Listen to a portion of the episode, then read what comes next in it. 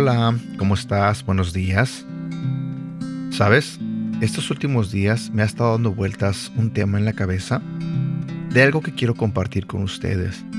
Yo lo he estado piense y piense y la verdad es que no encontraba las palabras eh, exactas para poder compartir esto contigo. Y ayer por la noche estaba leyendo un poco la Biblia y encontré un verso en la Biblia que tiene que ver con esto, de lo que te quiero compartir. Este texto se trata de cuando Jesús, después de haber muerto, resucita y se les aparece a los apóstoles, a sus discípulos. Tenemos que tomar en cuenta que antes de que Jesús muriera, los apóstoles y la gente que seguía a Jesús estaban muy contentos. Ellos estaban felices al estar al lado de Jesús, porque veían en él eh, aquel rey que podía venir a salvarlos.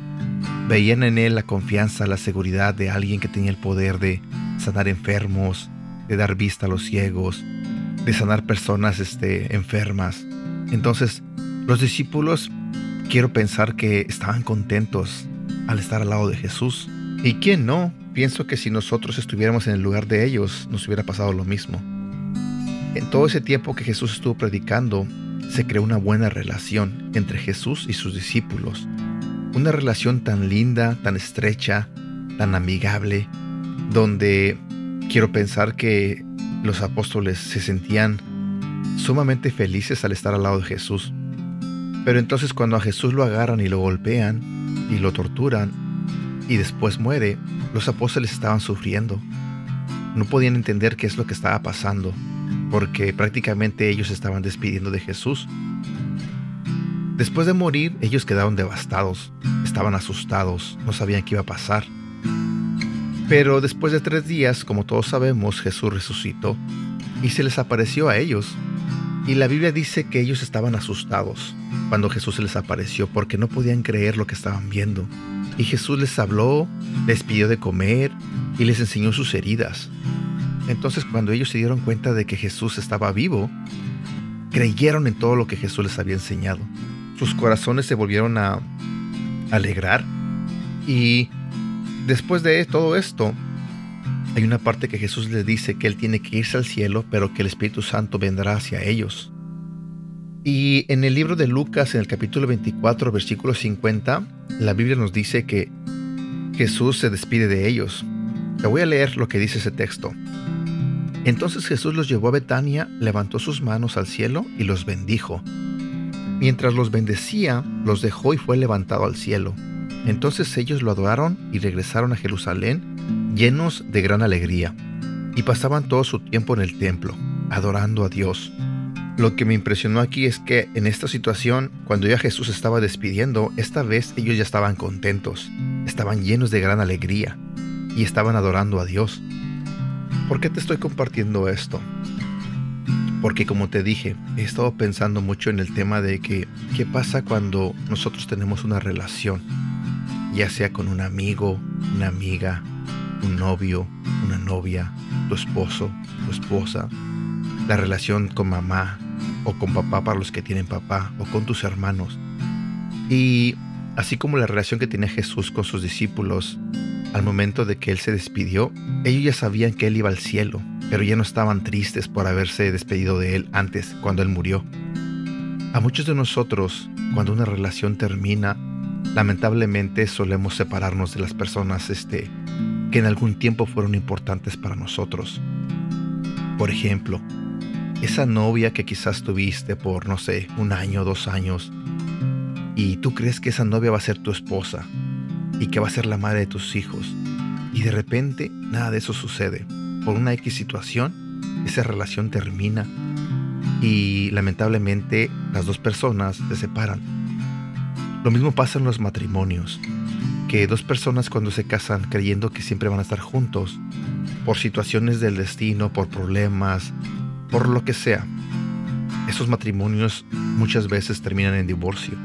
Hay una separación en esa relación por ejemplo, también cuando tienes amigos que tú puedes decir, oh, es mi mejor amigo, oh, es mi mejor amiga, y de repente pasa algo y esa relación se termina y tienes que despedirte de esa persona.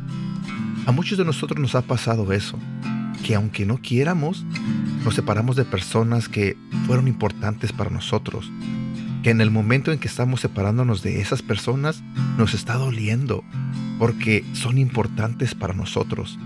Y honestamente, no queremos que ellos se vayan de nuestras vidas. Muchos de nosotros, o al menos lo hablo por mí, este, muchos de nosotros pensamos que esas personas no tendrían que irse nunca. Pero por alguna razón se van y duele. Otro ejemplo que te puedo decir es cuando ah, alguien muere. La muerte de un ser querido es doloroso. La semana pasada, cuando fui al grupo de los hombres, y mi hermana me había hablado por teléfono porque ella me compartió una noticia de que su cuñada había perdido la vida. Ella tenía cáncer y ya llevaba meses este, luchando con el cáncer y tristemente el miércoles pasado ella murió. Después del grupo yo pasé a su casa de, de los suegros de mi hermana y estuve con ellos compartiendo, acompañándolos. Y yo sé que cuando un ser querido muere, uno no puede aliviar el dolor de ninguna persona con palabras. Por más que uno quiera decir algo, la persona que perdió un ser querido va a estar sufriendo. Porque su hermano, porque su papá, porque su mamá, por lo que la relación que haya tenido, esa persona que perdió el ser querido sufre. Porque ya no va a estar esa persona en su vida. Y así muchos de nosotros perdemos a personas en nuestra vida. Te repito, en relaciones eh, como pareja, en relaciones como amigo, eh, familiares, lo triste aquí es que cuando alguien muere, nosotros este, sufrimos más, nos duele esa separación, pero también duele cuando una persona se va de nuestra vida. Cuando tú crees que tienes a el mejor marido o la mejor esposa del mundo y de repente, por situaciones del destino, y esta persona se aleja de ti. Yo todavía recuerdo cuando tenía 16 años y, mi mamá había tomado la decisión de mandarme para acá, para Estados Unidos. Un joven de 16 años que se aleja de su mamá, ¿te puedes imaginar qué es lo que estará sintiendo? Tú puedes pensar, pues es un joven, quiere libertad. Sí, pero también un joven necesita a su mamá a su lado. En mi caso yo necesitaba a mi mamá a mi lado y yo tuve que irme de México, de la Ciudad de México para Estados Unidos. Y sé que eso le pudo doler mucho a mi mamá. Quiero imaginar que mi mamá se ha de haber quedado llorando. Quiero pensar que me estuvo extrañando por mucho tiempo. Y yo no digo que hoy en día no me extrañe. Recuerdo que después de cuatro años yo regresé a México y estuve con mi familia un tiempo, un par de meses. Y otra vez esa despedida duele. Esa despedida de las personas que tú sabes que son importantes en tu vida. Y saber que te tienes que alejar de ellos por porque tienes que irte por el bien de cada quien por el bien de ellos, por el bien tuyo, y tuve que regresar aquí a Estados Unidos nuevamente. Después mi mamá vino un par de años después, cuando mi hija Ashley había nacido, y estuvo conmigo aquí en Estados Unidos. Y nuevamente cuando ella regresó a México, la despedida otra vez volvió a doler. Y yo sé que no soy la única persona que nos ha pasado esto. A muchos de nosotros que estamos aquí en Estados Unidos, cada uno vivió esa sensación, ese sentimiento de tristeza, de dolor, del tener que separarte de esas personas a quien tanto amabas, de separarte de tu familia, de los hermanos con los que creciste, con los que estabas ahí de niño jugando. Y duele, y duele mucho. ¿A dónde quiero llegar con todo este mensaje o con todo esto que te estoy diciendo? Lo que quiero decirte es que cuando tú tengas una relación de amigo, hermano, mamá, papá, Trata de que esa relación sea bonita. Trata de aprovechar cada segundo que estés con las personas que tanto amas. Si tienes un novio, disfrútalo. Si tienes un esposo o una esposa, disfrútala. Disfruta su compañía. Pasa tiempo con él o con ella. Hagan actividades juntos. Que si tienen algún problema, intenten perdonar, intenten arreglar los problemas. Hagamos a un lado el orgullo, el rencor, el resentimiento. Porque duele tanto separarte de alguien a quien tú tanto quieres y que muchas veces intentes recuperar a esa persona y simplemente ya no se pueda. Ya sea porque murió, ya sea porque le hiciste daño, porque ese es otro ejemplo también. A veces nosotros mismos ah, hacemos daño a las personas que tanto queremos. A veces nosotros mismos por nuestro rencor, nuestro odio, resentimiento, o por simplemente no saber cómo controlar nuestro enojo, hacemos daño a las personas que tanto queremos. A las personas que se supone tendríamos que darles amor, muchas veces los dañamos. Muchos padres que con el estrés del trabajo y la vida diaria llegan a casa enojados, frustrados. ¿Y qué es lo primero que hacen? Si de repente el hijo o la hija hizo una travesura, descargan todo ese estrés y toda esa frustración con los hijos. Y muchas veces golpeándolos, dañándolos, hiriéndolos. Muchas veces también diciéndoles groserías, insultándolos, tratándolos mal. Que eres esto, que eres el otro, que no sirves para nada, que eres un inútil. Eso honestamente me da tanta tristeza y sé que mucha gente pasó por situaciones así, que de niños sus papás los trataron así, de una manera que no fue la correcta. Y lo que yo intento con este mensaje es hacerte la invitación a que valores mejor tus relaciones, a que intentes ser mejor persona, a que intentes tratar bien a las personas a quien tanto amas. Si en verdad las amas, Trátalas bien, cuídalas, protégelas, ámalas. No las hagas sufrir, no les hagas daño. Porque en algún momento puede llegar ese día donde tengas que despedirte de esa persona y por más que quieras que eso no suceda, ya no podrás hacer nada. Así que te dejo con este pensamiento, con esta pequeña reflexión y tratemos de ser mejores personas. Que si en el pasado fuimos gruñones, que si en el pasado fuimos enojones, que si en el pasado dañamos a alguien y por culpa de nuestra actitud, esa persona o esas personas se alejaron de nosotros. Nuestra misma familia a veces sucede. Ya no hagamos lo mismo, tratemos de cambiar, tratemos de dar amor a las personas que queremos, porque, te repito, el día que no estén, vas a lamentarte de todas las cosas malas que a veces hicimos. Te lo digo porque sé que a muchos de nosotros nos ha pasado. Y duele, duele, duele, duele. Y mucho. Así que te dejo con esto. Espero que de alguna manera te haya hecho pensar un poco, reflexionar un poco y demos amor, demos mucho amor a las personas que queremos. Tratemos de ser pacientes, tratemos de dar amor, tratemos de ser mejores. Y bueno, esto era lo que quería compartir contigo en este día.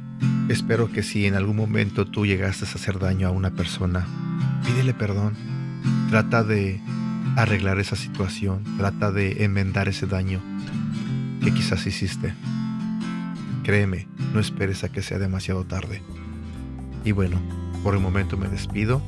Te mando un fuerte abrazo y deseo de todo corazón que, que Dios te bendiga hoy, mañana y siempre. Cómo me duele estar despierto no poder cantar. Cómo expresarte sin palabras. Que me muero si no estás. Que el tiempo pasa y todo cambia. Hoy lloro de soledad. El sueño que llevo en el alma de repente ya no está, que la sonrisa se ha marchado, lágrimas caerão.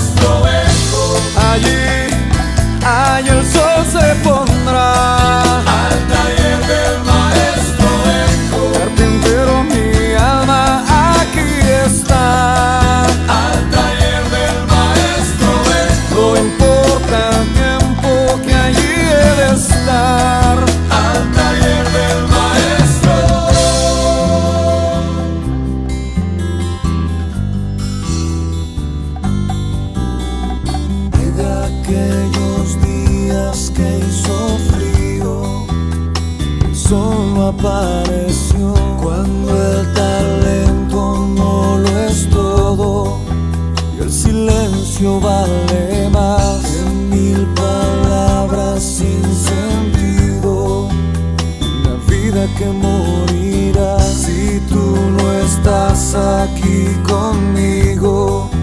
¿De qué sirve mi cantar? Para que la fama y las estrellas rostro allí no está. ¿Para qué decirte que te amo? Si contigo no quiero estar al taller del mar.